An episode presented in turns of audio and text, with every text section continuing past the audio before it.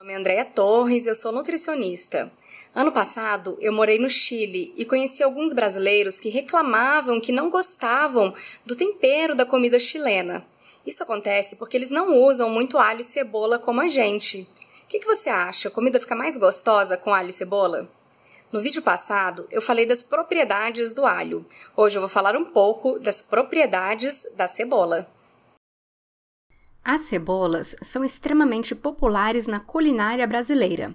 Além de conferirem um sabor especial a inúmeras preparações, a mesma ainda possui muitas propriedades benéficas à saúde.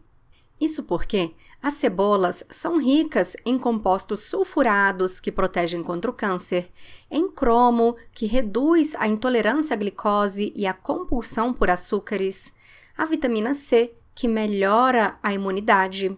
Também é rica em fibras que regulam o intestino e reduzem a absorção de colesterol.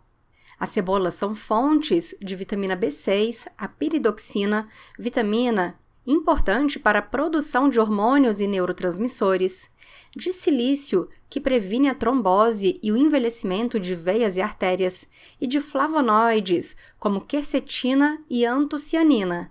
Esses flavonoides possuem propriedades antioxidantes, por isso, retardam o envelhecimento, favorecem a circulação sanguínea, combatem os radicais livres e a degeneração macular. Quando for comprar cebola, escolha aquelas mais limpas, evitando abri-las para preservar melhor suas propriedades. Evite aquelas que possuem uma aparência mofada ou que tenham pontos pretos. E prefira cebolas que não estejam brotando.